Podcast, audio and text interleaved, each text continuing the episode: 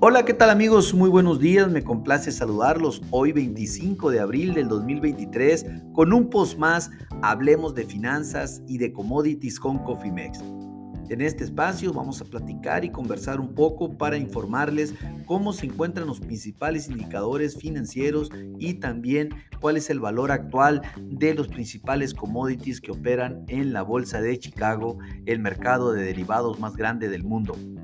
Déjenme informarles que en este momento presentamos una otra gran venta de los commodities y sobre todo en los granos eh, en, Chicago en este momento. Los maíces están cayendo 8 centavos por bushel. Los futuros a julio del 2023 están cotizando en 6.02 centavos por bushel.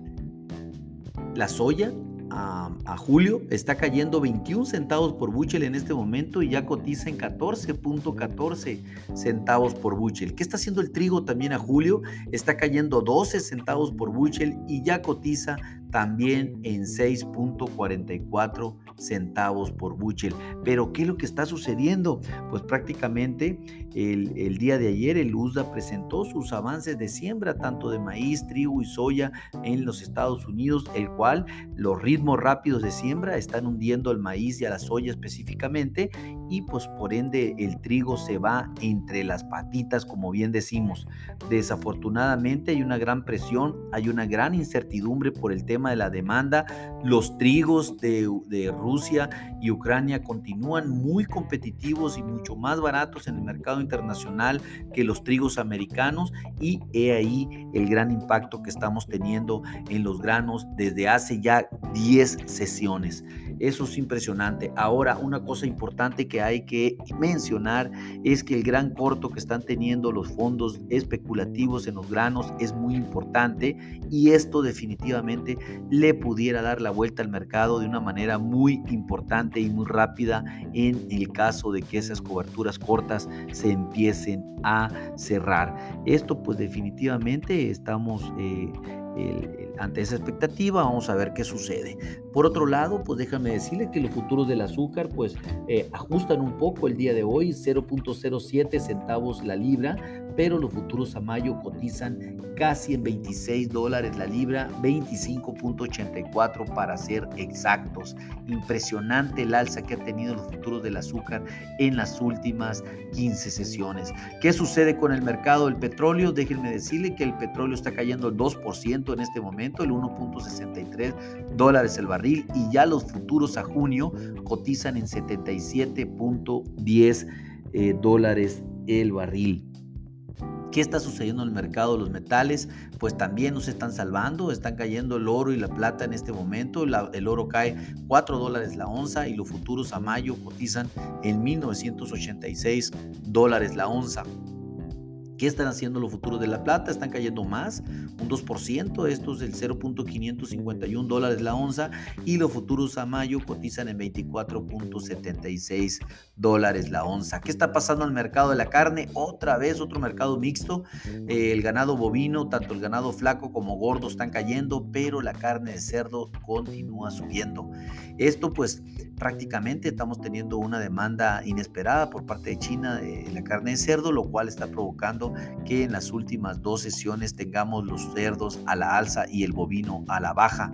En este momento los futuros a junio eh, del ganado flaco están cayendo 0.425 centavos la libra y cotizan en 164.125 centavos la libra.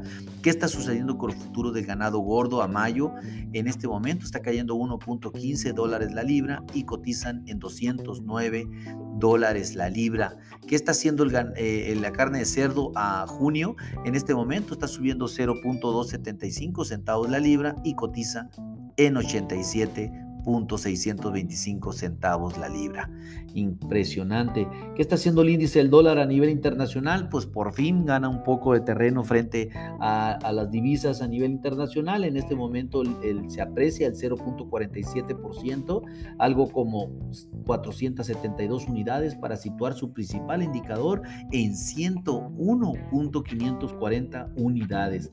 Nuestro peso se deprecia en la misma, en la misma cantidad que se aprecia el índice del dólar el 0.47%, algo como 9 centavos por dólar, y cotiza el spot en 18.06 pesos por dólar.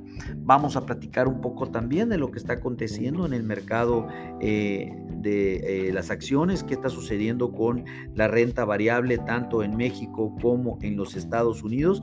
Pues déjenme informarles que en este momento el IPC en México trae una contracción del 0.22%, algo como 120 unidades para situar su principal indicador en 54.593 unidades.